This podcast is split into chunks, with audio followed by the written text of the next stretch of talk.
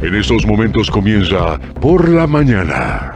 Quedan con ustedes Porfirio Ancona y Dana Rangel. Dana Rangel y Porfirio Ancona. Con el primer informe del acontecer mundial, nacional y local. Comenzamos.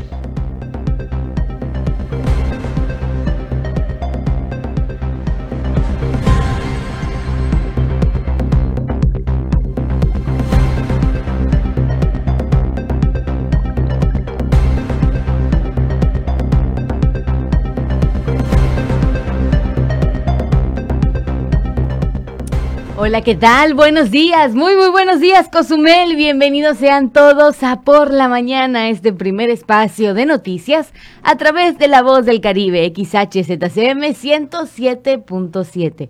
Sabemos que hay gente que nos escucha de manera tradicional a través de la radio convencional y también sabemos que hay gente presente a través de las redes sociales. Así que muy buen viernes tengan todos ustedes. Hoy 22 de octubre arrancamos así el fin de semana. Ya lo que se prevé será, yo creo, pues los últimos estragos, el penúltimo, la penúltima semana del mes de octubre.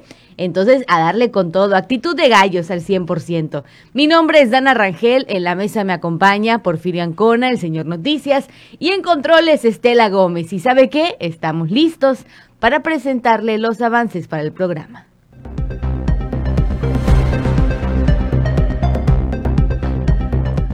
Reconoce la Academia de la Cocina de Francia la Universidad Vizcaya Campus Playa del Carmen.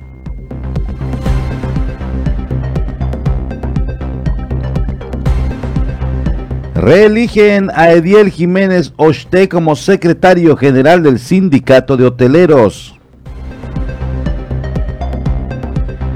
Ya preparan la celebración en honor a San Judas Tadeo. El DIF municipal ya está reactivando la entrega de despensas a familias inscritas en el programa de asistencia social.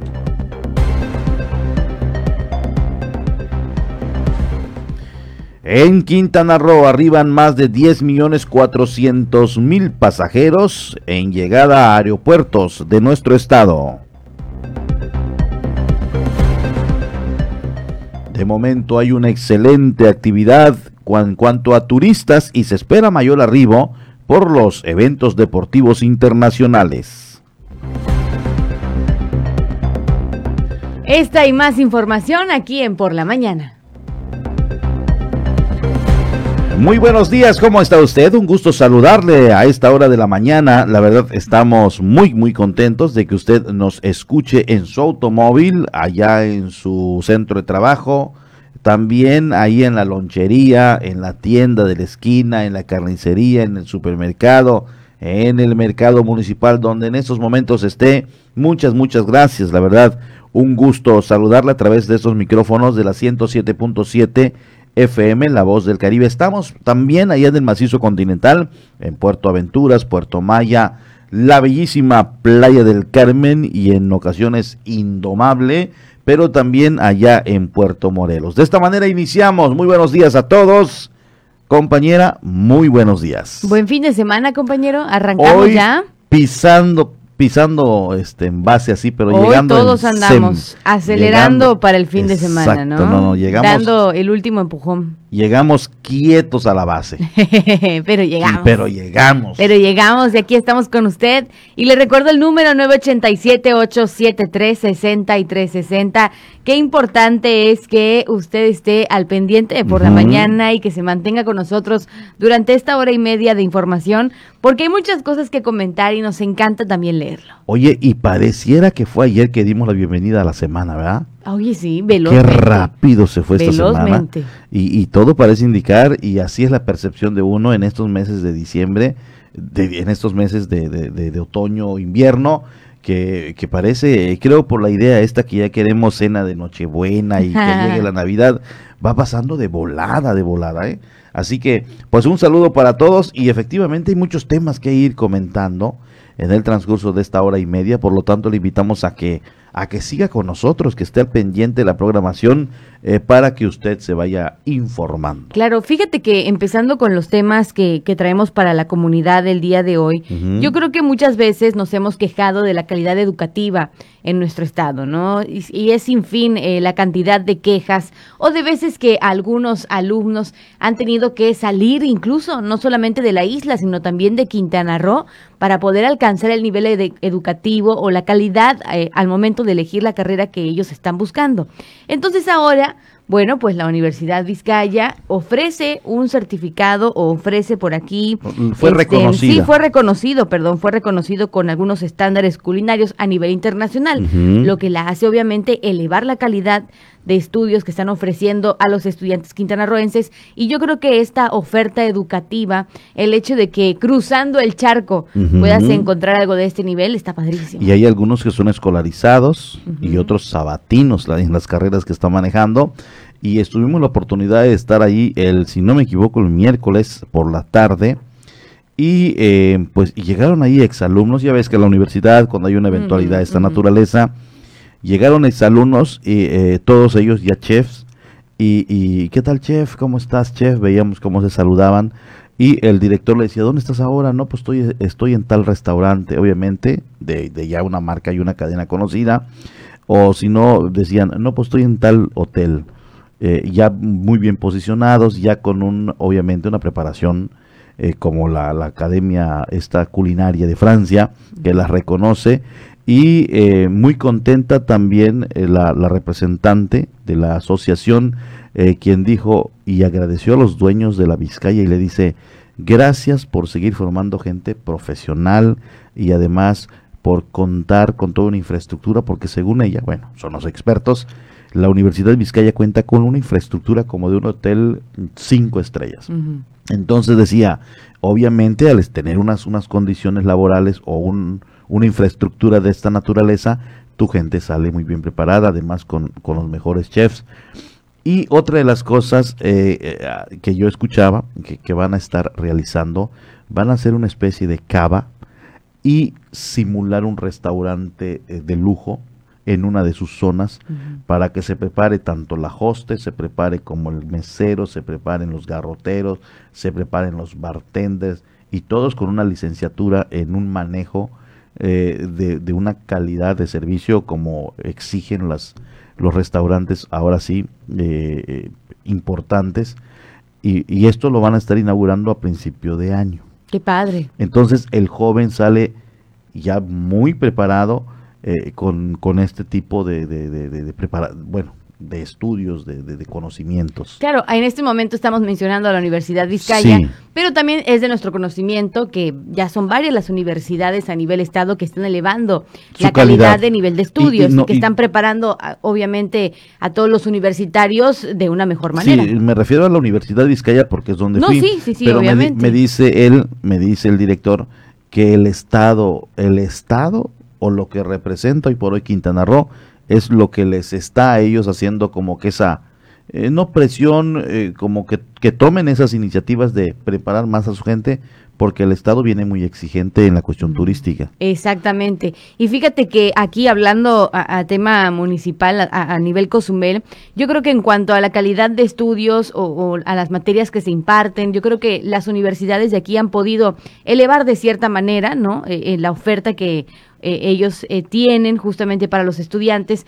Sin embargo, a mi muy humilde opinión, a veces sí hace falta un poquito más de variedad en cuanto a las carreras, porque no todo mundo se quiere dedicar al turismo. el principal objetivo de, de, irse es el tema de carreras. Es el tema que aquí no hay lo que yo quiero. Exacto, porque en, cuanto a calidad no estamos eh, obviamente discutiendo en lo que se preparan o lo que ofrecen, lo ofrecen bien, pero es en la variedad de carreras, que hace que el joven tenga que emigrar de aquí.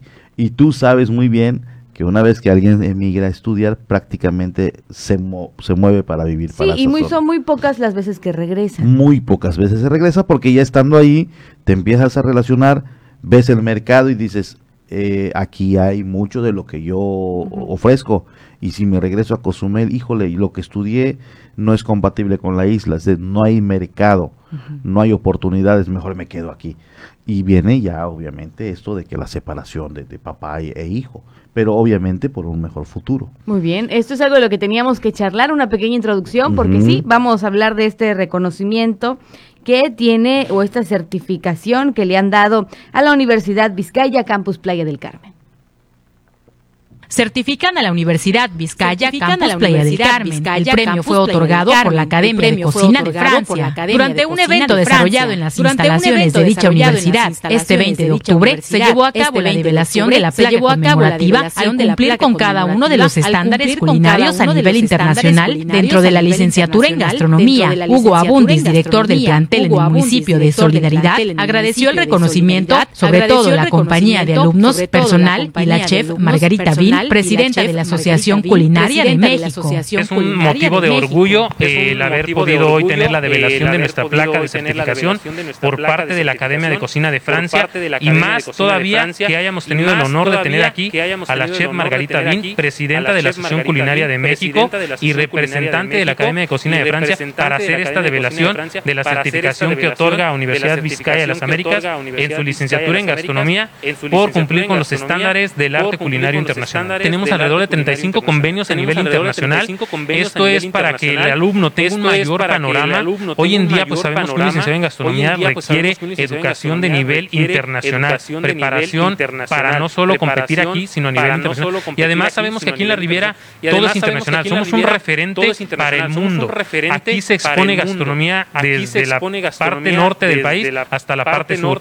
Obviamente por eso es la intención de que nuestros estudiantes salgan lo mejor preparados. Tenemos convenios a nivel local, tenemos a nivel estatal, a nivel nacional y hoy en día a nivel internacional como la alianza que tenemos con la Academia de Cocina de Francia. En su intervención, Margarita Bin, también representante de la Academia de Cocina del país francés, dijo, el joven que quiera estudiar y quiera salir bien preparado, que se inscriba en esta escuela. Que se inscriba en esta escuela. Joven que quiera estudiar y quiera salir preparado, quiera se inscriba en la escuela.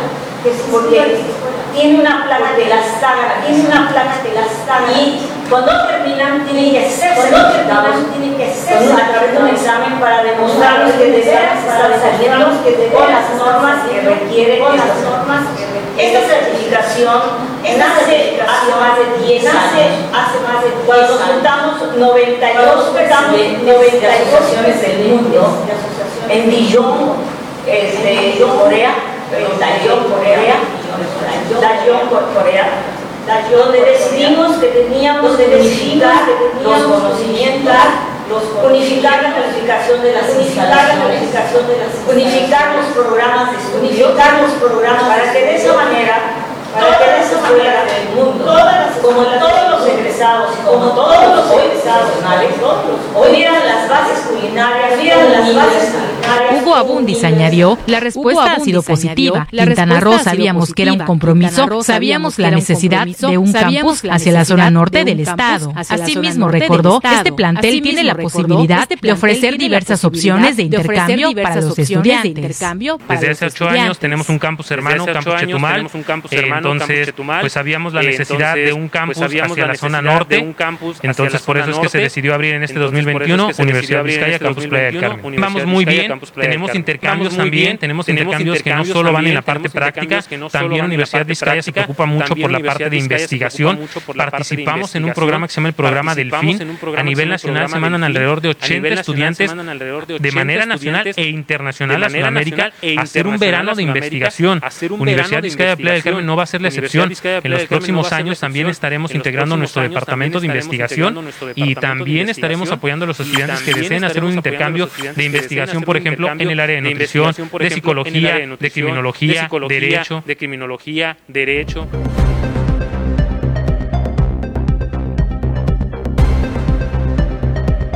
certifican a la Universidad Vizcaya Campus Playa del Carmen. El premio fue otorgado por la Academia Allá está precisamente la información y este reconocimiento. Muchas felicidades. Esto es en el tema culinario, pero también tienen demás carreras, tienen eh, otras otras otras eh, opciones eh, que estar ofreciendo y así que dese una vuelta o pregunte Universidad Vizcaya de las Américas Playa del Carmen, así están en Facebook. Sí, así que les recomendamos, obviamente, darse una vueltecita también por las redes sociales de la universidad.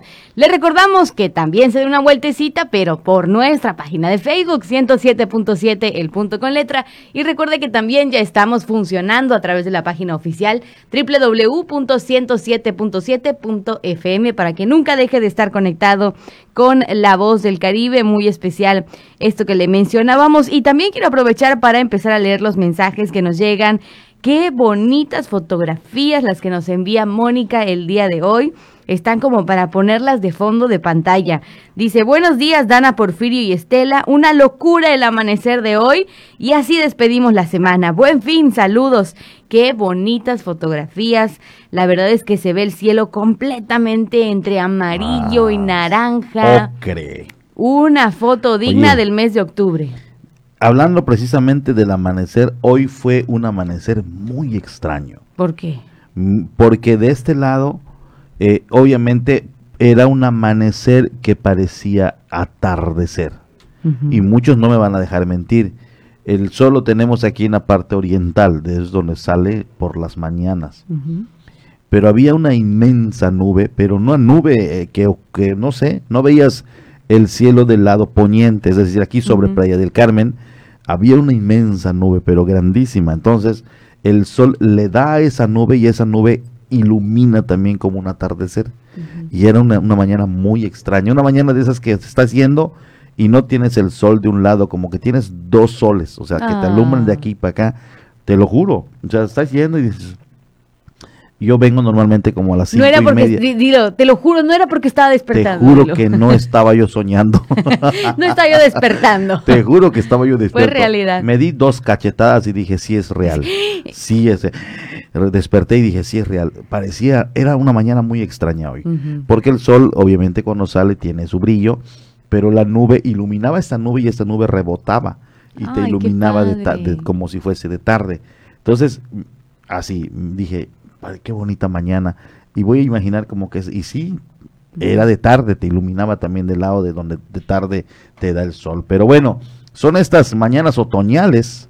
Sereno otra vez, y, me voy a cansar de decir, demasiado sereno en esta, en este, en estos meses de otoño y en la aproximación de diciembre, obviamente, pues esta, son los climas que son ya comunes. Por supuesto que sí, son los climas que ya esperamos.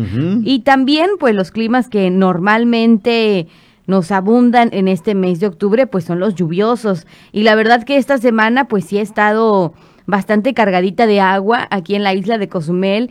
Y los primeros pronósticos que salen para el día de hoy nos dicen que eh, la temperatura máxima del día oscilará de 31 a 33 grados centígrados, que también podrían presentarse lluvias puntuales, fuertes, descargas eléctricas y vientos fuertes con rachas de 60 kilómetros por hora, pero estamos hablando de este pronóstico para los municipios de Tulum, Cozumel, Felipe Carrillo Puerto, Bacalario, Tompe Blanco, así lo informa el Servicio Meteorológico Nacional. La verdad es que sí, eh, al menos por las imágenes que ellos publican, sí se ve que nos va a ir pues algo lluvioso el día de hoy, algo mojadito, así que a tomar precauciones.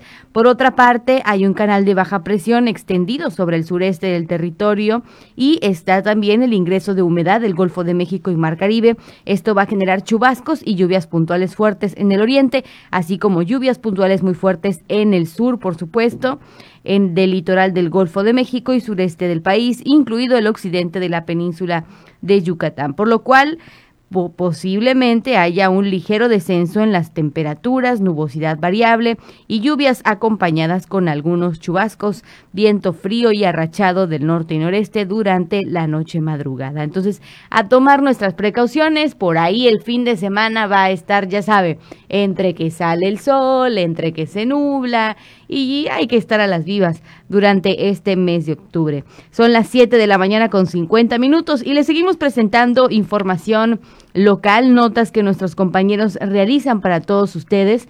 Reeligieron a Ediel Jiménez eh, como secretario general del Sindicato de Hoteleros. Los agremiados decidieron mantenerlo en este cargo.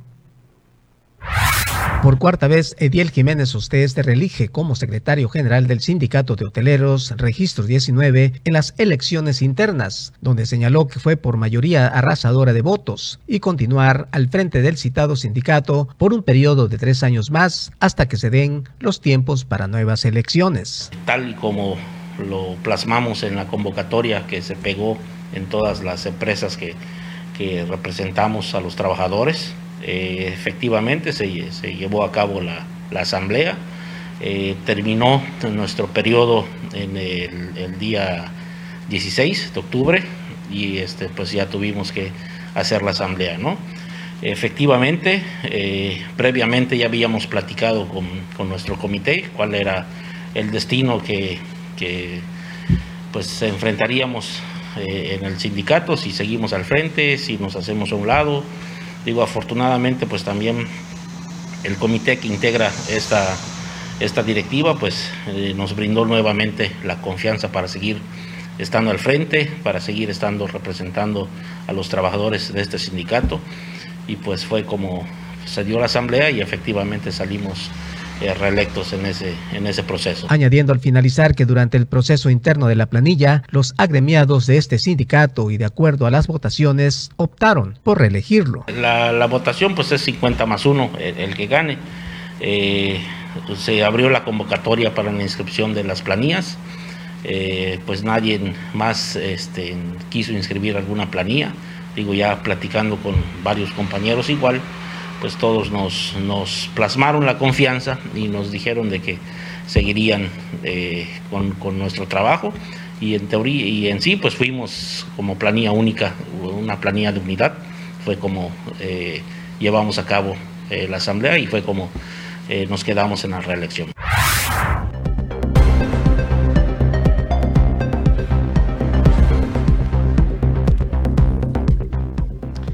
Allá está, nuevamente le dan la confianza a Ediel Jiménez Oste, ya lleva pues un buen periodo ya. Yo recuerdo haberlo entrevistado hace 10, 12 años, no sé si es su tercer, cuarto periodo o, es, de cada tres años y ya, ya lleva ahí en el, en el cargo pues varias reelecciones. Un saludo para Ediel Jiménez Oste y por supuesto a todos los agremiados al sindicato de hoteleros, quienes le dan la confianza a su líder y bueno, él sigue eh, trabajando por bien de su organización. Muchas felicidades. Por supuesto que sí. Siendo las 7 de la mañana con 55 minutos, pues ¿qué cree? Hay muchísimas cosas también para informarnos en cuanto a lo que acontece en diferentes municipios del estado de Quintana Roo. Lamentablemente, nuevamente damos a conocer notas rojas para cerrar el fin de semana. Estuvo pues bastante intranquilo en Playa del Carmen. Así que vamos a recibir la información en voz de nuestro compañero Porfirio Ancona en este recorrido por el estado. Semáforo epidemiológico sin cambios. La zona norte sigue en verde, primera etapa, y amarillo en el sur. Así lo dio a conocer el gobernador de Quintana Roo, Carlos Joaquín González. Dice Quintana Roo se mantiene una semana más en su semáforo epidemiológico estatal en verde, primera etapa en el norte y amarillo en el sur, informó el gobierno.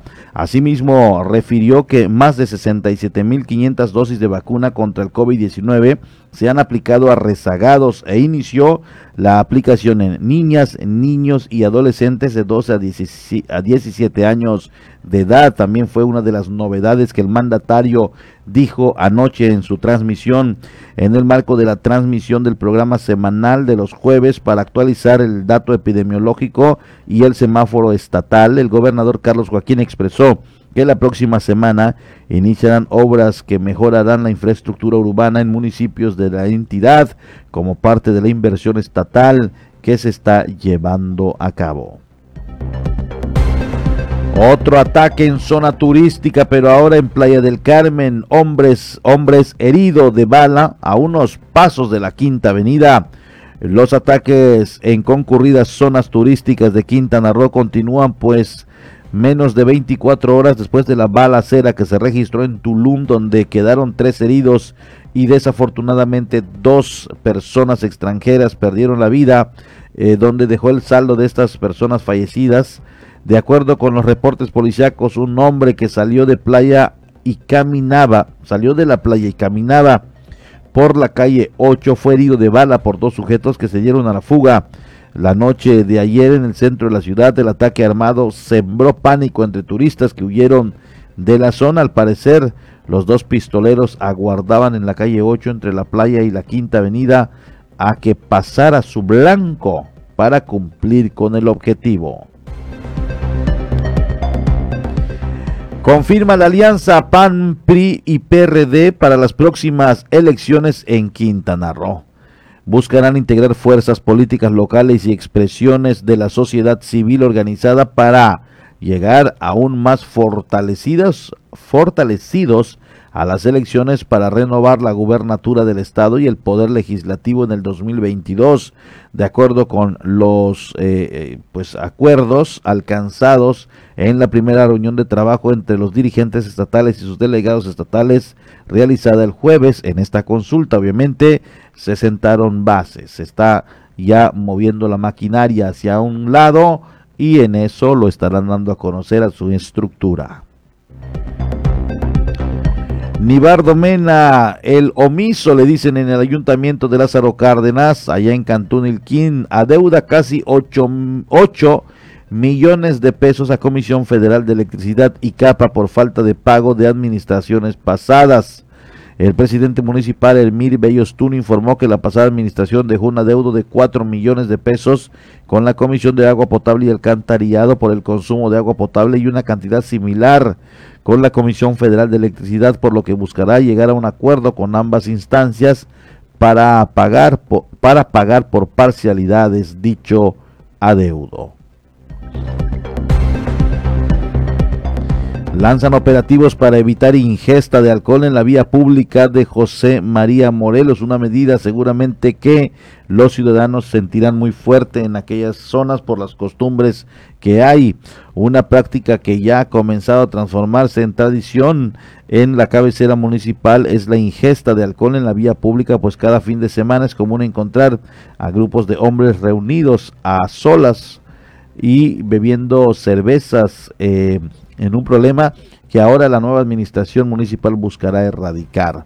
Vicente Pech, director de Seguridad Pública, informó que de viernes a domingo han iniciado operativos especiales en zonas de José María Morelos para exhortar a quienes beben en público a que se retiren a sus hogares.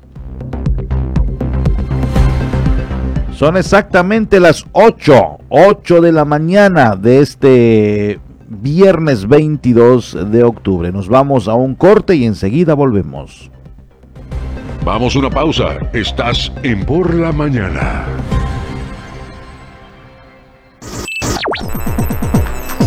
Estás escuchando 107.7 FM La Voz del Caribe. Desde Cozumel, Quintana Roo. Simplemente radio. Una radio con voz. La Voz del Caribe. Virus es un bicho pequeñito con corona que provoca que la gente se enferme y se sienta malita. Por eso tenemos que cuidarnos. Si tienes deseos de estornudar o toser, utiliza tu codo o brazo para cubrirte la boca. Recuerda siempre lavarte las manos con agua y jabón por 20 segundos. Hashtag yo me quedo en casa. 107.7 FM. Soy Pepe Gordon. Este domingo en la Hora Nacional conversaremos con una reina chula, Nora Huerta, quien ha dedicado su vida al arte de hacernos reír sin perder la mirada crítica y la compasión.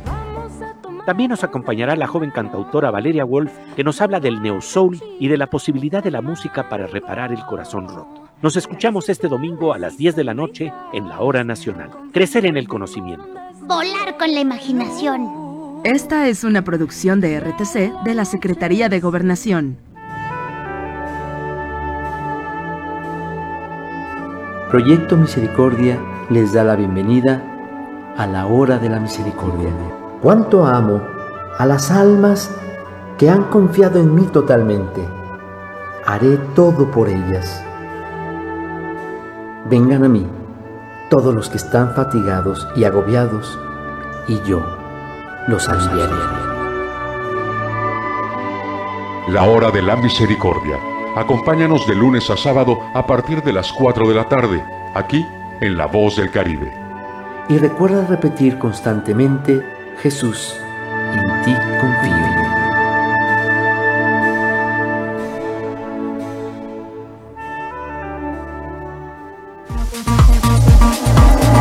Mejor música electrónica tiene una frecuencia 107.7 FM. Todos los fines de semana Adriantec te presenta la mejor selección de música electrónica en sus diversos géneros. Cultura Beat. Sábados a las 7 pm. La voz del Caribe, tu frecuencia electrónica.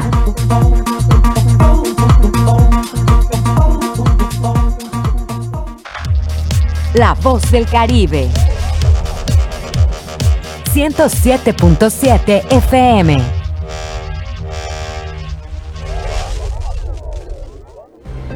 Por la mañana está de regreso con la información.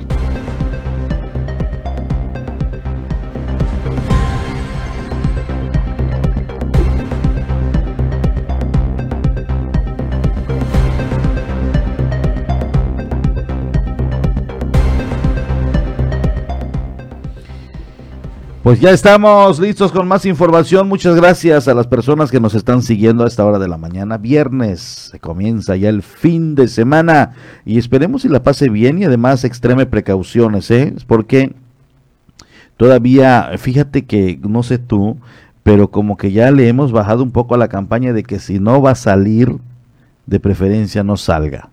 No lo hemos mencionado desde hace ya varios días. Entonces, fin de semana, si no es necesario salir, no lo haga.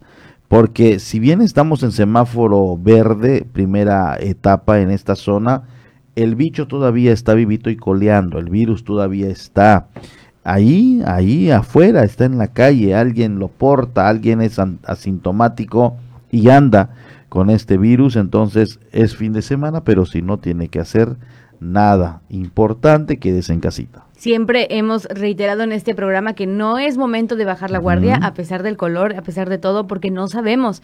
Ahora sí que muchas veces atrás nos hemos confiado y han vuelto a incrementar los números. Entonces hacemos un llamado a toda la población a que no es momento de, de, de, irnos de fiesta y quitarnos el cubrebocas y hacer como que ya todo pasó.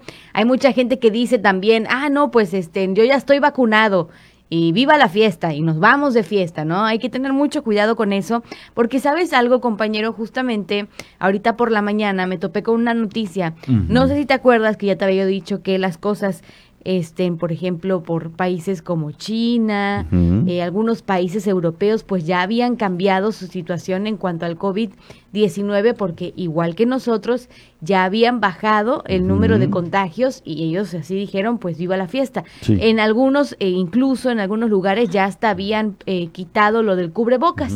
O sea, ya, ya habían dicho, pues el que quiera lo usa y el que no, ¿no? Pues ahora sí que a su, a su, criterio, a su, gusto. Bueno, pues hoy en la mañana me topé con esta noticia de que nuevamente están cerrando las escuelas y cancelando los vuelos en China por un nuevo brote de COVID. El origen de este nuevo rebrote de COVID está vinculado a una pareja de ancianos que viajaba en un grupo turístico.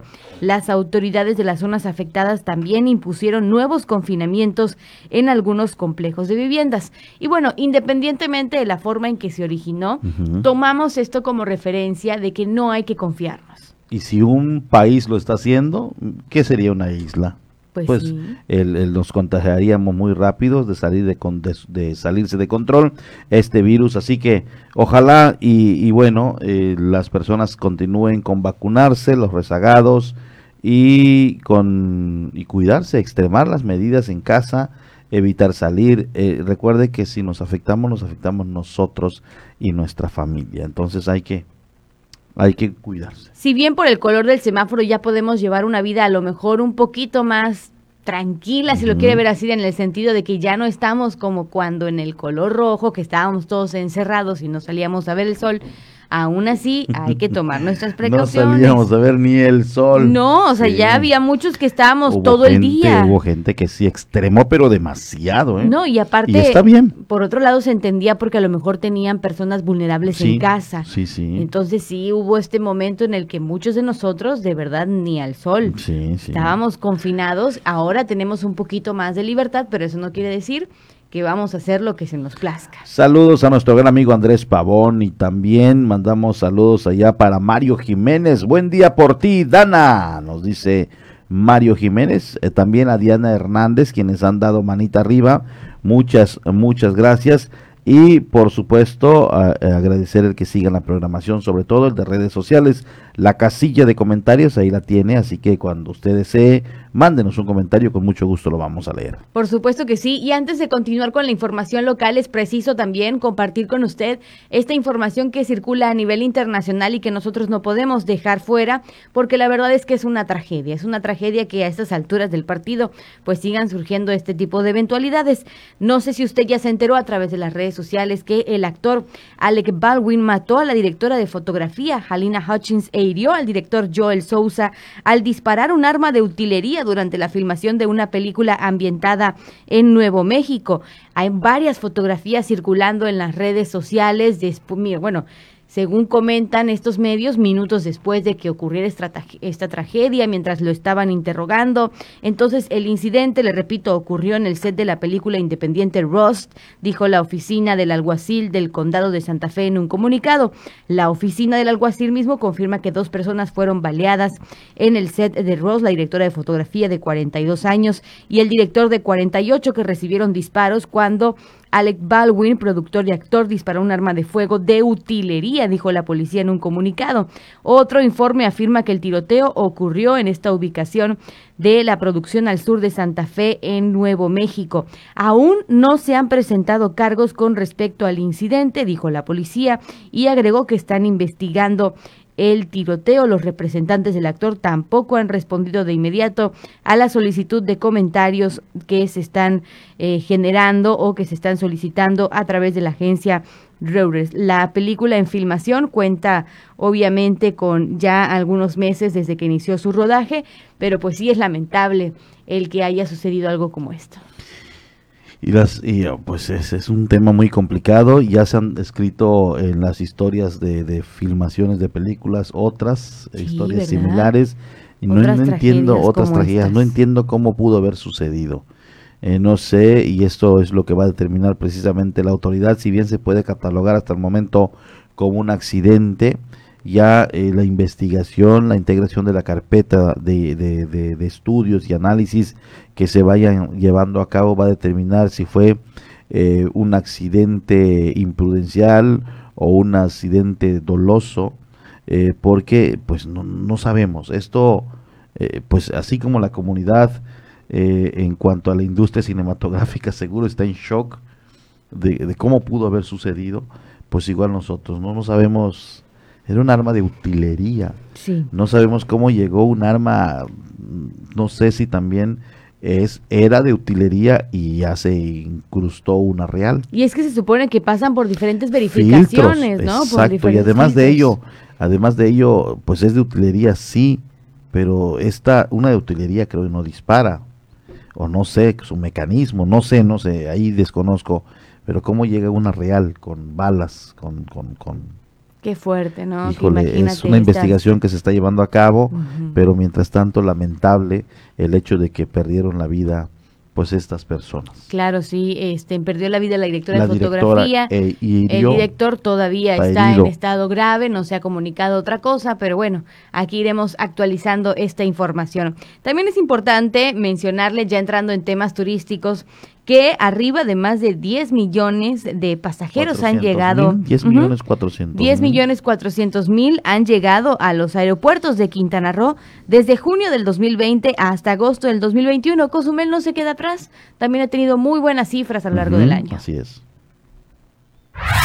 Tras el inicio de la pandemia, el Consejo de Promoción Turística de Quintana Roo enfocó la estrategia de promoción turística en recuperar la conectividad aérea para lograr que más visitantes llegaran al Caribe mexicano. Dieciséis meses después de la reapertura de los destinos turísticos del Caribe mexicano, desde junio de 2020 a agosto del 2021, han llegado 4.873.326 pasajeros nacionales, 5.529.787 internacionales, lo que hacen un total de 10.403.113 pasajeros a los aeropuertos de Quintana Roo. Además, se logró la apertura de nuevos mercados donde antes no había conexiones aéreas como Barcelona, Ucrania, Portugal y más aerolíneas llegan al Caribe mexicano como Austrian Airlines desde Viena el próximo 24 de octubre y desde Ámsterdam llega por primera vez la aerolínea KLM el 2 de noviembre próximo, así como desde otros destinos de Estados Unidos de América como el vuelo de Miami a Chetumal el próximo 1 de diciembre. En agosto se estuvo 6.5% debajo de agosto del 2019 en el número de pasajeros que llegaron a la entidad, con un incremento de 4% de colombianos, 39% de estadounidenses y 37% de brasileños. En el mes de septiembre de este 2021 se tiene un registro de 150 diferentes rutas que conectan Europa, Estados Unidos, Canadá y Latinoamérica con el Caribe mexicano, con una medida de casi 250 vuelos diarios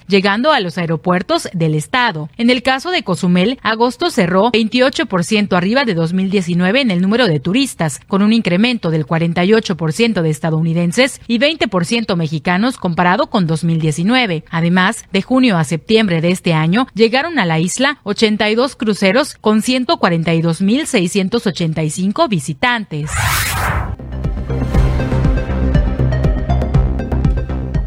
Allá están los números, son importantes e interesantes. Eh, recordemos que esto no se daba el año pasado. Afortunadamente en Cozumel y Quintana Roo los números están diciendo otra cosa. Y esto se va reflejando obviamente en la derrama económica que hoy tenemos. Ya vemos por ahí la luz al final del túnel. De manera gradual están llegando más cruceros. Eh, mayor ocupación hotelera y esto sin duda alguna es muy interesante. Sí, es importante mencionar que a través de la cuenta oficial de Twitter del gobernador de Quintana Roo, pues se dio a conocer que también se estará recibiendo el vuelo París-Cancún de Air France, que bueno, justamente eh, eh, hace unos días cumplió 10 años de haber sido inaugurada y que dieron también a conocer grandes noticias para este 2022. Por primera vez en la historia de la ruta, la aerolínea contará con hasta 10 vuelos semanales al Caribe mexicano. Entonces, van creciendo los números, van creciendo también este, estas, vamos a decirlo, amistades, porque no se me ocurre ahorita la palabra, eh, acuerdos, ¿no? Los acuerdos, amistades. Relaciones, Las relaciones, vamos a, ya es viernes, ¿qué te puedo decir? Bueno, pues sí, ya va creciendo estas relaciones que se tienen con diferentes aerolíneas, todo en beneficio de los quintanarroenses. Entonces, hablando de Cozumel, yo sé que algunos esperábamos a lo mejor un, este, una derrama económica diferente, esperábamos que a lo mejor este despertar en cuanto al tema de cruceros se diera un poco más rápido y nos afectara pues de manera no tan gradual, sino que viéramos inmediatamente las ganancias y todo lo que se, se derrocha, obviamente, pero pues poco a poco, ahora sí que para los pesimistas hay que decirles poco a poco nos vamos posicionando nuevamente. Y además de ello, eh, no se nota la derrama tan fuerte y abundante porque en las familias hay prioridades. Llega el recurso y se destina a lo básico, a luz, agua, deudas y demás. Y ya de ahí lo que va llegando, bueno, nos vamos dando una mejor vida, que vamos a comprar aquí, que vamos a hacer nada ahí. Entonces se va generando. Entonces los primeros meses de llegar, cuando empezó a, comenzar a, fluir más el turismo, pues la economía la utilizábamos para pagos ya que tenemos comprometidos. Eh, cuando ya comienza a salirse un poco del lec, como decimos, cuando ya la tortillita se empieza a salir del lec, bueno, pues nos damos ahí uno que otro gustito, con unos taquitos y demás. Entonces se va generalizando la derrama económica. Pero vamos bien. Vamos Como dices tú, para la gente que dice, híjole, es que no, yo y otra cosa, y otra cosa. Es que hay gente que dice que no es, que no hay nada. Sí, sí, sí, hay gente, efectivamente. No, yo cuando llega, venía de, de, de, de, ahí de Cantón la, la, última vez que fui, eh, me dice, oye, que está difícil la cosa todavía ya. Y yo le decía, no. Hay sectores que sí, hay cosas que son como de lujo, como que es, como que es un producto o un servicio que vas a buscar cuando tienes lana. Así no, no es tan prioritario. Eh, y hay otros que sí. Es decir, al restaurantero le está yendo más o menos bien. O sea, hay gente que tiene ahorita su lanita y lo gasta, pero hay quien, un servicio que dice, no, ni de chiste van a mi tienda, porque vende cosas eh, que tal vez no es prioridad. Eso es para cuando hay algo de dinero, cuando hay algo de recurso, te voy a hacer, hay una persona que me dice, oye, en mi salón de belleza no me está yendo así. Porque una puesta de uñas, bueno, te las vas a poner cuando haya lana. Entonces, no. entonces. ¿Qué te diré? ¿Qué, te, diré? Entonces, eh, te vas a arreglar el cabello, te vas a hacer un gasto de 800 mil pesos en una sentada cuando hay lana.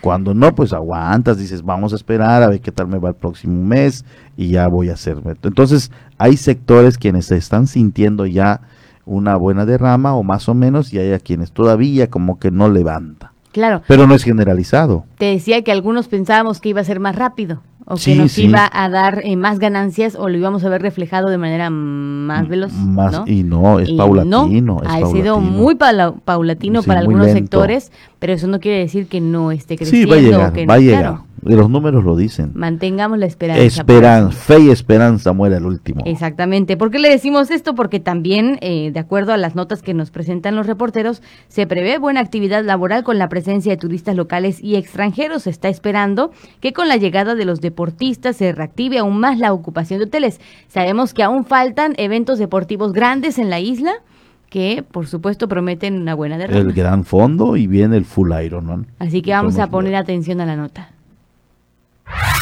Con la presencia de turistas local y extranjero que arriban de la Riviera Maya, se mantienen con buena actividad laboral y se espera que con la llegada de los deportistas pueda reactivarse aún más la ocupación de los hoteles del centro, comentó Franco González Alcérreca, presidente de la Asociación de Hospedajes del Centro. Realmente creo que los hoteles pequeños hemos tenido un gran crecimiento en esta temporada.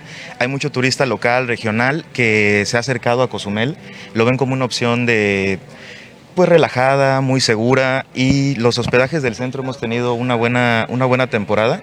Julio y agosto ha sido mejor que, que años anteriores a la pandemia. Y bueno, ahorita sabemos que septiembre, octubre es temporada baja, entonces hemos estado buscando hacer diferentes actividades o diferentes activaciones. Eh, la próxima semana vamos a tener un evento, el 31 de octubre vamos a tener el Street Market, queremos hacer activaciones en diferentes calles de la ciudad porque creemos que Cozumel es más que nada más el centro, que nada más los lugares turísticos de la playa, sino que tenemos lugares, tenemos calles muy bonitas donde podemos hacer cosas, que se puede activar el comercio local. Dijo al agregar que el turista extranjero que llega por vía aérea acude a los hoteles de la zona sur y norte de la isla. Sin embargo, los que arriban por vía marítima se queda y eso origina la ocupación del hospedaje. Actualmente hemos visto reducidas las, las rutas aéreas y es más por vía marítima los que tenemos, los que llegan por vía aérea, normalmente van a, hoteles en la playa o ya vienen con paquetes. Nosotros somos los, los hoteles pequeños, los hoteles del centro, que la gente que cruza, que le gusta Cozumel, dice yo me quiero quedar. Tenemos mucho turista que, que cruza y se queda el mismo día y eso es nuestra, nuestra especialidad. Por último, explicó que el deportista es parte del alojamiento y por eso se espera buena ocupación. Eventos deportivos hemos tenido eh, bastante buena respuesta eh, antes de la pandemia. Eh, ahorita tenemos un poco de preocupación por el tema de la transportación, pero pues esperemos estar llenos en, en estas temporadas.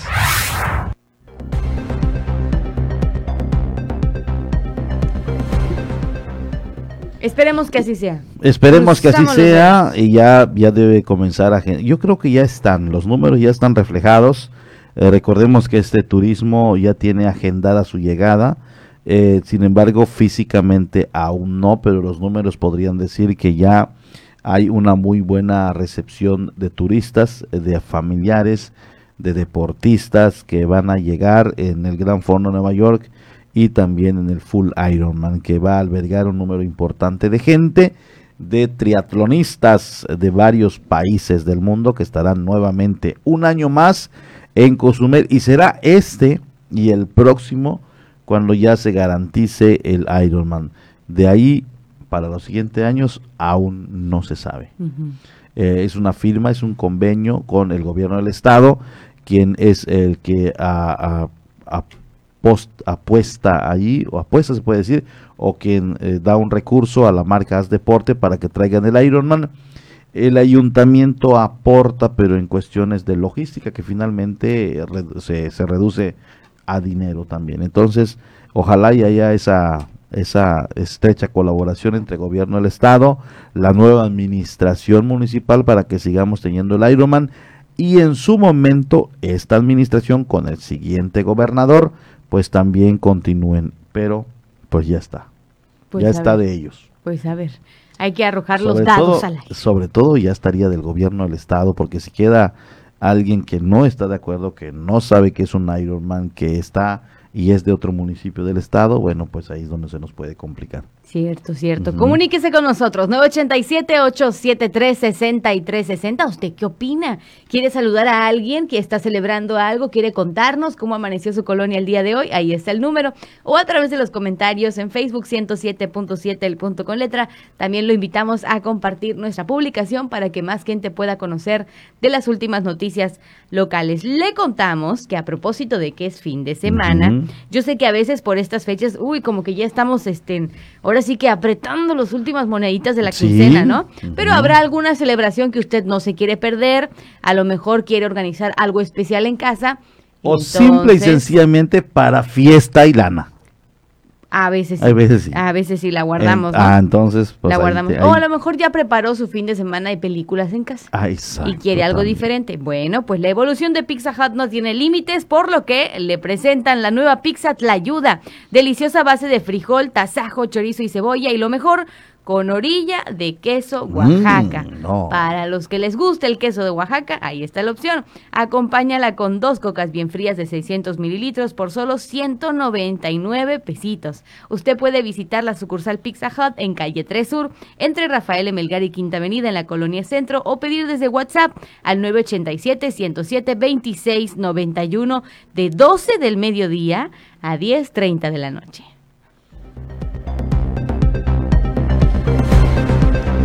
Allá está, no lo desaproveche. Quiero mandar saludos también allá a Cristóbal Rodríguez. Fíjate que ayer le daba manita arriba a la transmisión de la media. De igual manera a Blanquita, a Blanquita Laviña González. Muchas gracias también por compartir. Y bueno, pues es un gusto saber que gente nos sigue a través de las redes. Oye, y pues ya se nos está acabando no el programa, sino el horario, porque a partir del 31 de octubre viene el cambio de horario, o sea, nos vamos al Sí, horario de invierno. Cierto, cierto. Aunque en Quintana Roo no movemos nada del No. reloj, sí es importante que usted sepa que a nivel nacional, en los demás estados, el 31 de octubre hacen este cambio de horario que tiene como objetivo, usted ya sabe, el ahorro de energía eléctrica durante la mitad del año.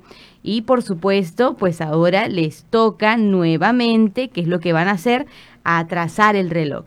Van a atrasar el reloj para el horario de invierno, una hora, por lo que pues se les pide obviamente estar a las vivas, porque ya ves que Se luego uno se confía. Se atrasan confía. ellos, nosotros nos mantenemos, Nos y los que lo que nos hace ser un poco adelantados por una hora. Ah, vamos, vivimos el futuro por una hora. Exacto. Ah, sí, sí lo creo. Exacto, nosotros quedamos una hora adelante de Hay ellos. que tenerlo Pero en nosotros cuenta, no ¿eh? nos movemos. No nos movemos. Ellos, otros estados de la República que hacen un movimiento en sus horarios, lo que nos deja a nosotros es como cuando estás en la filita en la escuela, ¿no? Y tú te quedas ahí, pero otros dan un paso hacia atrás, te haces ver como que al de adelante. Pues Entonces, así mero, pero es este 31 de octubre, eh, que es en uno de los meses otoñales cuando se hacen estos cambios. Y que ahora y sí los puede otros uno son en primavera. Y que ahora sí uno puede decir, pues ya llegó la temporada de invierno. Exactamente. Porque esto es lo que dice uno, ah, ahora sí, ya, Ya. falta poco tiempo para Navidad. Exacto. Entonces, a tenerlo en cuenta, ¿por qué le decimos esto? Hay gente que se confía en el sentido de, no nosotros, ¿eh?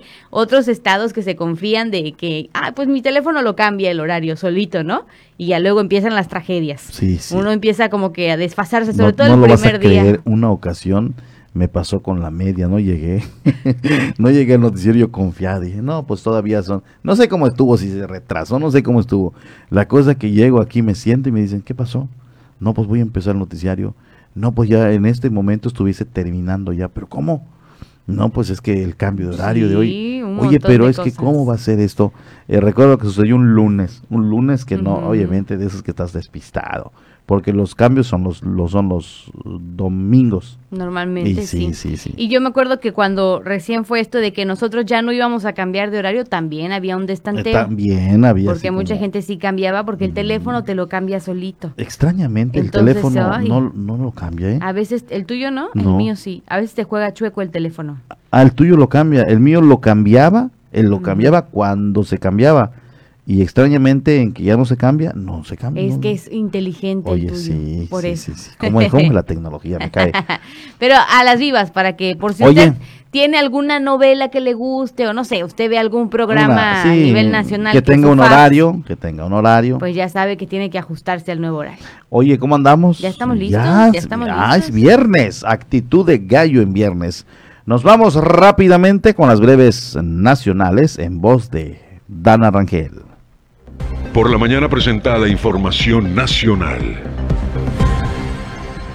Policías de Morelia beben alcohol en vía pública y disparan al aire. Están investigando si usaron sus armas de cargo tras el ataque a un bar en la capital michoacana. El presidente municipal Alfonso Martínez realizó polémicas declaraciones en torno a la función de la policía municipal, el alcalde de la entidad dijo que los policías no estaban para cuidar a quienes ingerían alcohol de madrugada. Sin embargo, dos elementos fueron captados bebiendo en la vía pública y realizando disparos al aire. El 21 de octubre se aplicaron 486.395 dosis de vacunas contra COVID-19. Hasta este día en México suman 113.957.610 dosis suministradas. Las vacunas, recordemos, son seguras, eficaces y gratuitas. También le damos a conocer que, por supuesto, se abrió una petición dirigida al gobierno de la Ciudad de México para que se prohíba la venta de animales en el mercado de Sonora, ubicado en la colonia Merced, en la alcaldía Venustiano Carranza. La petición está dirigida a la jefa de gobierno y a los titulares de las Secretarías de Medio Ambiente y de Desarrollo Económico, respectivamente, así como a la Procuradora Ambiental y de Ordenamiento Territorial. La usuaria acusó que en el mercado de Sonora se venden miles de animales vivos que son golpeados y maltratados constantemente, además de que viven hacinados y están expuestos a diferentes enfermedades. La Organización Mundial de la Salud pide al presidente López Obrador que deje la aprobación de vacunas en manos de expertos. El director de la Organización Mundial de la Salud sugirió que en lugar de que el presidente plantee cuestiones sin ningún contacto con expertos, es mejor dejar a los expertos discutir esto luego de que el presidente Obrador calificó a la Organización Mundial de la Salud como ineficiente y decidiosa por no avalar más vacunas contra el COVID-19. Por supuesto, ya el director respondió que los procesos de aprobación se basan en datos y evidencias. Un pronóstico de 56 frentes fríos, de los cuales alrededor de 33 podrían afectar a Sonora, dio a conocer el Servicio Meteorológico Nacional de Conagua para la temporada 2021-2022.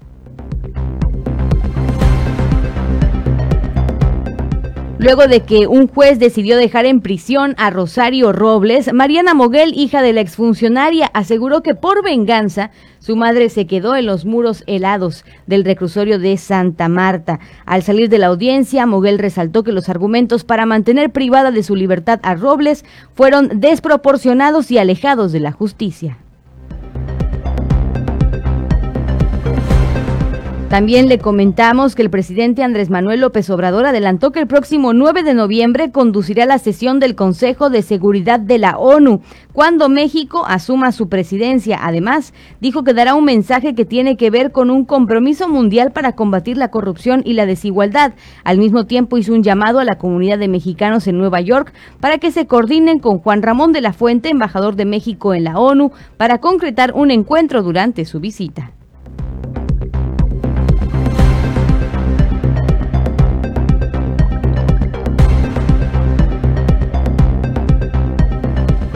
Le damos a conocer también, para ir cerrando la información nacional, que más de 300 niños, niñas y adolescentes de entre 12 y 17 años acudieron al estadio Nemesio 10 en Toluca para recibir la vacuna contra el COVID-19. Esto tras promover el amparo respectivo. En esta segunda jornada de vacunación fueron inmunizados los menores en estos rangos de edad, quienes promovieron el amparo respectivo ante el Poder Judicial, logrando una resolución favorable.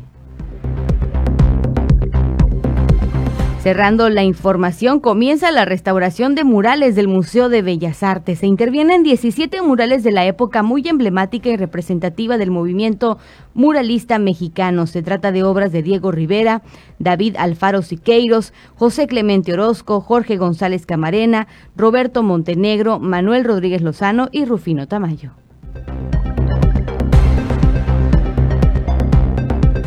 Vamos a una pausa. Estás en Por la Mañana. La voz del Caribe. 107.7 FM.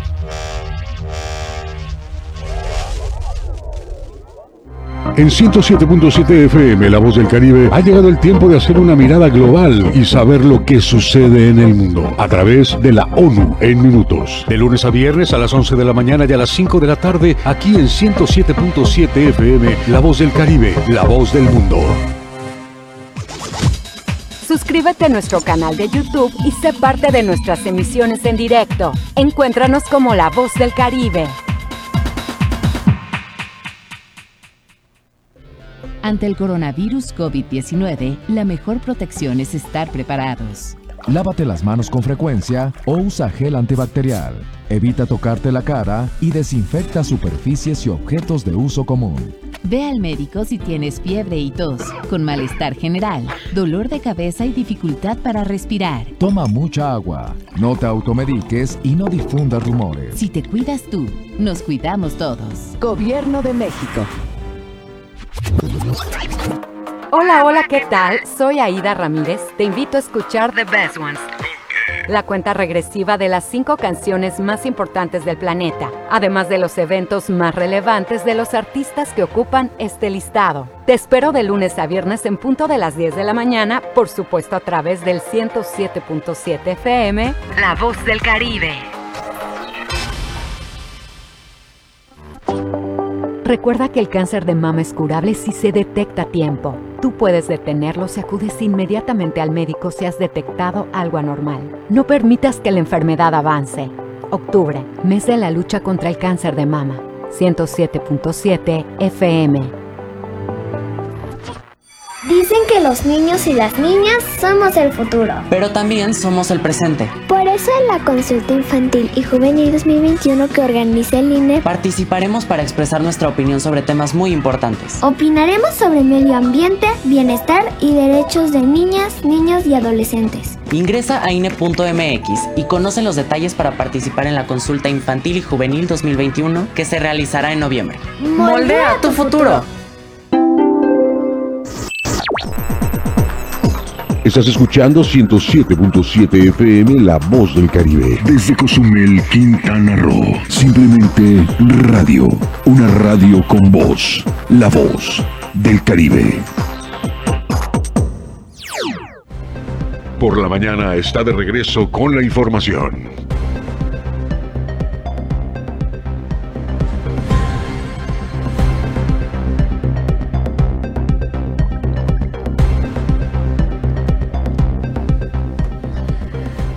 Estamos de vuelta, 8 con 35 minutos. Muchas gracias a todos los que nos siguen y siempre están al pendientes de la información a través de la 107.7 FM. Exactamente. A propósito de la nota que le acabamos de dar a conocer del amparo que fue promovido para que varios menores fueran vacunados en, en, un estado de la República Mexicana, pues también le doy a conocer estos datos importantes. La vacuna Pfizer ha mostrado una eficacia del 90.7% contra el COVID-19 en niños de 5 a 11 años. Recordemos que estaban haciendo todavía algunas pruebas, estudios, obviamente, para poder, eh, bueno, para que sea completamente avalada. Entonces, la vacuna de Pfizer para el COVID-19 mostró esta eficacia del 90.7% en un ensayo clínico en niños de 5 a 11 años. Esto se mencionó la mañana de este viernes y fue a través de la farmacéutica estadounidense que se tuvieron estas declaraciones. 16 niños en el ensayo que habían recibido un placebo se contagiaron de COVID-19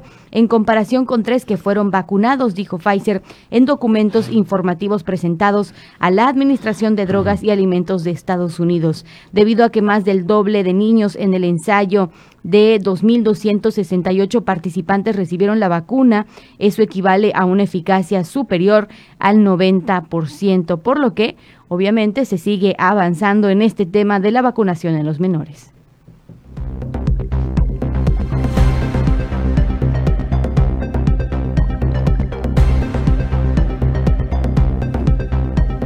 Le mencionamos también que el guapo, el food truck de la misión es el mejor aliado para sus eventos especiales, servicio de comida de la más alta calidad y al mejor precio. Usted puede cotizar sus platillos favoritos y consentir a sus invitados con el guapo food truck. Paquetes disponibles desde 49 pesos por persona. Cotizaciones y reservaciones 987 879 0032.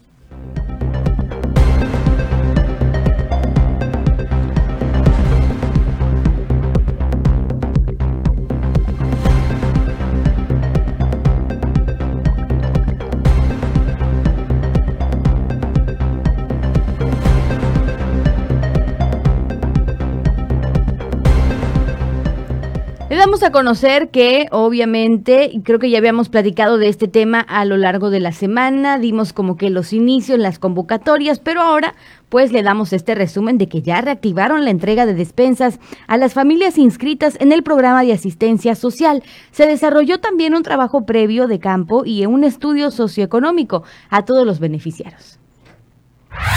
La coordinación de los programas sociales del desarrollo integral de la familia reactivó la entrega de despensas que van dirigidas a las amas de casa inscritas en los proyectos de ayuda, previo a un trabajo de campo y estudio socioeconómico realizado a los beneficiarios quienes ya están recibiendo los productos que comprenden a la canasta básica de este apoyo. En ese sentido, la jornada encabezada por la presidenta honoraria del DIF Cozumel, Susana del Mar Coral Villanueva, se llevó a cabo en las colonias Miraflores y Emiliano Zapata, donde se hizo entrega de despensas a las familias inscritas en el programa de asistencia social, quienes recibieron productos de la canasta básica, lo cual contribuye a mejorar la calidad de vida de las personas en condiciones de riesgo y vulnerabilidad. En el evento que se realizó en unión con diferentes asociaciones civiles y de la Coordinación de Asistencia Social, Margarita del Rosario Vázquez Barrios, encargada de la Dirección General del Centro DIF, valoró la importancia de realizar un trabajo de acercamiento con las familias y poner a su alcance los beneficios que brindan los programas de atención social. Una de las tareas principales del DIF es atender a las familias en situación vulnerable y nuestra misión y vocación es mantener una cercanía con los sectores desprotegidos para combatir la problemática social como es la desnutrición y la marginación, Considerando la carencia económica que viven muchas familias, dejó en claro que se requieren trabajar con amplio sentido social para llevar bienestar a las familias con el firme propósito de buscar el bien común y cerrar la brecha que marca a los sectores más necesitados.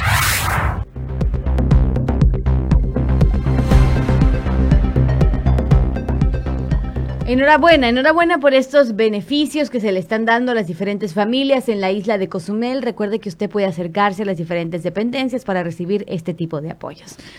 Y bueno, pues nos está llegando un mensaje de una recomendación que ayer di. Ajá, mira. Vamos a decirle, eh, es la dirección Adolfo Rosado Salas, entre 15 y 20, casi llegando a la 20, donde estaba anteriormente Refaccionaria Aguilar, seguramente muchos lo ubican. Este local se ha convertido ya en precisamente donde venden unas ricas y deliciosas tlayudas, la original de Oaxaca. Sí, el lugar se llama, tradicional. El lugar se llama Rústico. Rústico, así que dese una vuelta. Hay quien está preguntando, ¿y dónde se encuentra? Y escuché la recomendación ayer del señor Ancona y bueno, pues aquí está la recomendación, está la dirección. Las instalaciones, la calle Adolfo Rosado Salas, entre 15 y 20, en un horario de 8 de la mañana a 5 de la tarde. ¿Y por qué les voy a decir? Fíjese que tuve la oportunidad de platicar con el dueño y me decía, hay ingredientes que son de aquella región, o sea, no las encuentras aquí.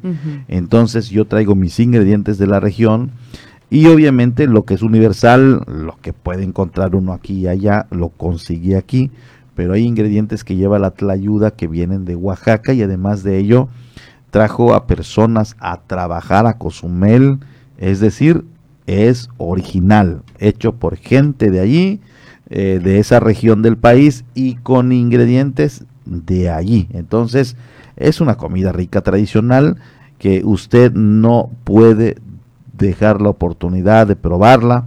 Dese una vueltecita y seguramente le va le va a encantar. Por supuesto que sí. Otro mensaje que nos llega, muy, muy interesante, por cierto, la pregunta que nos hacen dice, buenos días, quiero saber a partir de cuándo se van a vacunar a pequeños de 7 años y si solo es una dosis o dos, porque voy a viajar a Estados Unidos y no puedo entrar con mi nieta si no está vacunada. ¿Es verdad? Bueno, pues aquí van dos respuestas.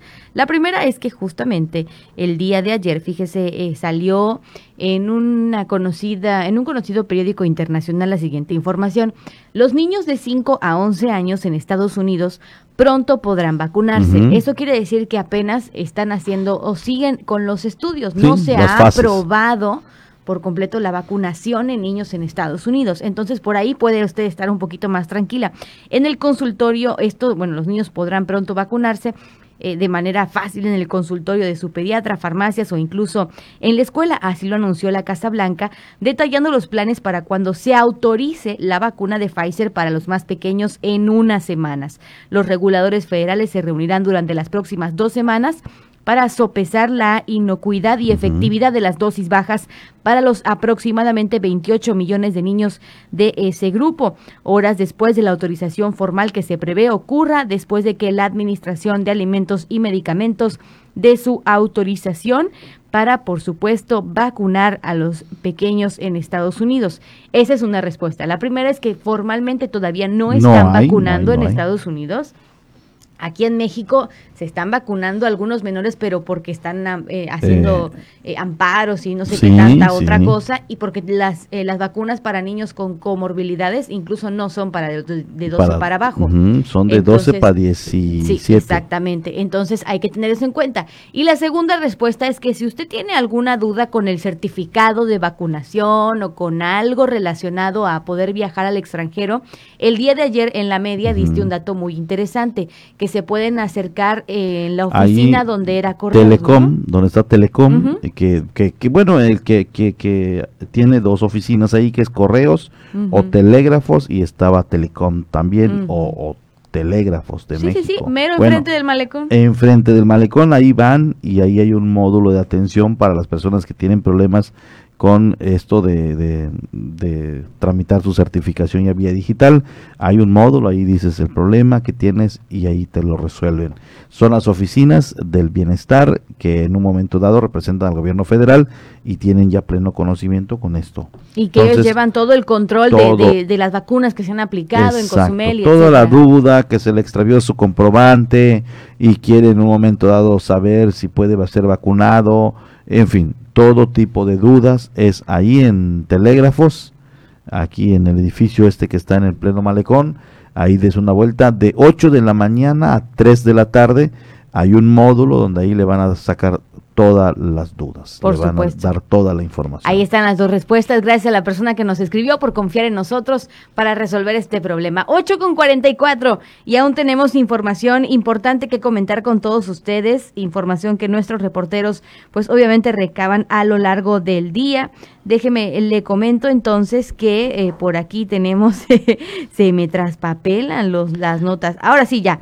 Están preparando celebraciones en honor a San Judas Tadeo. Se llevarán a cabo novenarios y misas en la capilla ubicada en el asentamiento irregular Las Fincas. Con la realización de novenarios y misa en diferentes horarios, celebrarán a San Judas Tadeo. Enrique Flores, párroco de la Iglesia Sagrado Corazón, expresó, con motivo de la pandemia no habrá otras actividades, únicamente las habituales con algunos cambios. Recordó a los cozumeleños que dicha capilla aún se encuentra en construcción. Por ello, se invita a la comunidad a brindar apoyo para su pronta terminación. En este año, pues en este novenario, todos los días a las 6 de la tarde está el rosario y la liturgia. Eh, y el día sábado a las 5 los niños van a tener esa pues peregrinación a, San Judas Tadeo. El, el, domingo próximo será a las 10 y media como siempre, pero el día 28, como el año pasado lo hicimos, habrá tres misas a las 12, a las 5 y a las 7 de la noche. Así es de que para aquellas personas que son devotas les eh, urgimos a que tengan esa devoción y vaya creciendo su fe en Dios nuestro Señor, porque no hay que quedarnos en San Judas Tadeo. Él es un medio simplemente para llegar a Dios nuestro Señor. Por eso, eh, en esta ocasión, ojalá que haya personas de buena voluntad, como digo, de tal manera que nos puedan ayudar. Eh, dado que todavía estamos en, pandemia, todavía la, la comunidad está un poquito retirada, pues solamente las, eh, las novenas, ¿verdad? Pero eh, esperemos que el día 28 haya ah, alguna cabeza de cochino, o como en la Divina Providencia, como 15 cabezas de cochino, entonces que haya más este, formas de pues de aquello que nosotros en, esta región lo hacemos. Pues la capilla ahora eh, tiene otro, otra vista muy diferente. Cuando vayan ustedes se darán cuenta que ya está pintada la fachada, o la están pintando. Y por dentro también ya tiene la cantera, que era la ilusión mía de que se viera bonito. Pero claro, eh, también para entrar se necesitan las ventanas y los portones, de tal manera que poco a poquito se vaya viendo aquella capilla eh, digna como debe ser. Necesitamos la ayuda de ustedes y es precisamente lo que yo quisiera, que aquellas personas de buena voluntad que tengan ese afecto hacia San Judas Tadeo, el de las causas imposibles, nos puedan ayudar para que cada día sea mejor. Comentó, va avanzando la obra, pero aún faltan varios detalles. No, hace falta muchísimas cosas. El piso, que es puramente de cemento como el año pasado lo hicimos, pero ya es otra cosa, ¿verdad? El altar también que necesita algo más pero yo espero que si hay gente de buena voluntad que nos puedan ayudar, pues bien, y si no, pues lo dejamos para otro día. Ser allá puede ser conmigo aquí en el Sagrado Corazón, ¿verdad? Eh, de tal manera que sepamos qué tanto tenemos para darle prisa en esta semana que hace falta. Yo quise hacerlo hace 15 días, pero mi ausencia pues eh, no, no pudo hacer esta reunión, pero me daré muchísimo gusto saber que si hay eh, los elementos necesarios y, y podamos hacer un poquito más de lo que estamos haciendo, pues eh, sería muy óptimo, de tal manera que pues la capilla de San Judas Tadeo, les digo, está muy bonita y que ojalá que pues nosotros podamos este, darle prioridad a todo eso. Acuérdense que eh, cada año le damos un empujoncito y de veras quiero decir que los cinco pesos los 10 pesos, bueno, voy a hablar más o menos como es, no son más de 200 pesos cada domingo en lo que se junta. Entonces, pues con esa cantidad no se puede hacer mucho, ¿verdad? Pero sí, este, todo, el, todo lo que se junte allá, ahí se queda.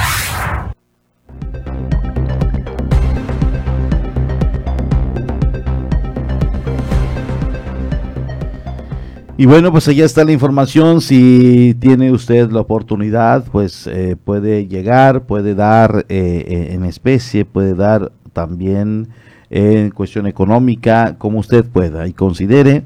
Eh, hay que decirlo también, gracias a la colaboración ciudadana de los feligreses, em, esta iglesia ha ido cambiando de rostro, era una palapita de, láminas de cartón y poco a poco pues se ha ido materializando eh, pues el sueño de todos eh, de tenerla bien plantada como debería ser esta parroquia de San Juditas Tadeo. Por supuesto que sí. Son las 8 con 49. Comuníquese 987-873-6360, el número de WhatsApp para que esté en contacto con nosotros, por supuesto. Y fíjate que muchas veces los viernes nos tomamos el tiempo para mencionar algunas notas de talla internacional importantes y el día de hoy le platicamos que al menos 15 personas murieron en una explosión este viernes en una fábrica de pólvora en el oeste de Rusia.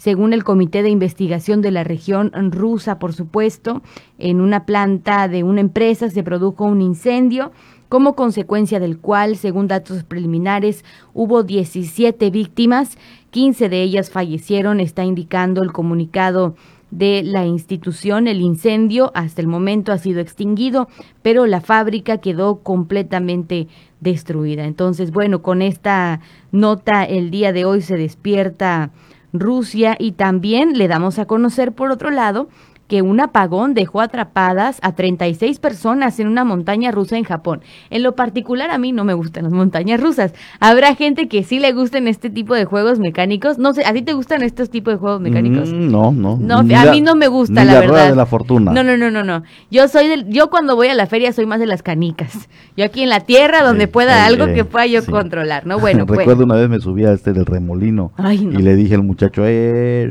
bájale ya, párame, yo me bajo.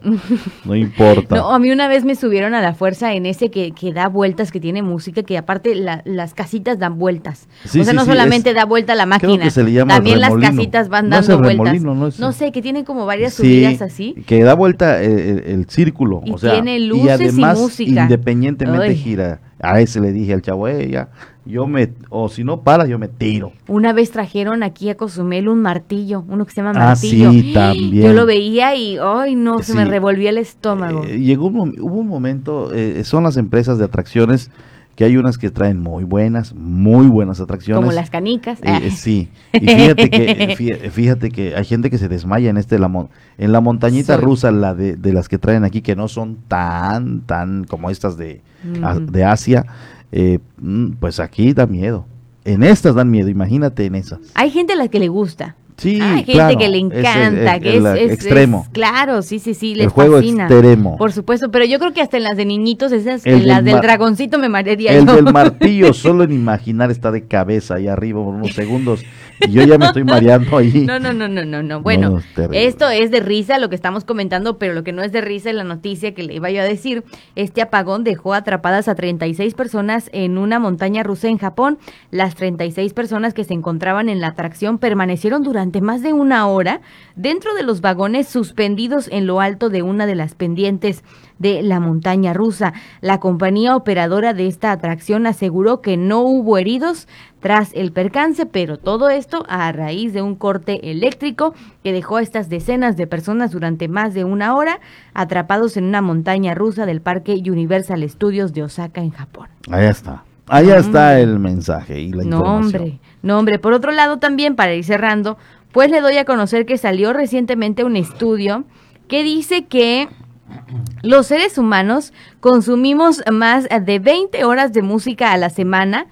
Imagínese usted, más de 20 horas. Ahora, yo digo que a mí no me tomaron en cuenta en el estudio, ni a mi compañera, ni a todos los que trabajamos en radio, porque escuchamos más de 20 horas a la semana justamente de música. ¿Por qué le digo esto?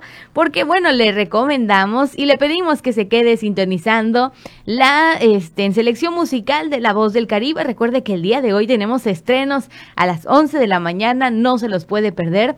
También tenemos, como todos los días, de Best Ones, esta selección musical en el cual nos enteramos, pues, de cómo está la música posicionada a nivel global. Entonces no se lo vaya a perder, tenemos muy buena música para todos. Así es, así que pues ya prácticamente nos estamos despidiendo de este espacio de noticias. Eh, por la mañana a través de la 107. Son 8 con 56 minutitos. Hoy nos vamos tempranito. Hoy tempranito. Tempranito porque hay top 5. Recuerde que también tenemos el top 5 de las DJs a las 9 y 8 de la noche para que no se lo pierdan. Muy buenos días, tengan todos. Si va a desayunar y está desayunando, muy buen provecho. Les esperamos a las 12 del mediodía con más información. Pásela bien. Exacta, pásela bien. Disfrute mucho su fin de semana, pero cuídese.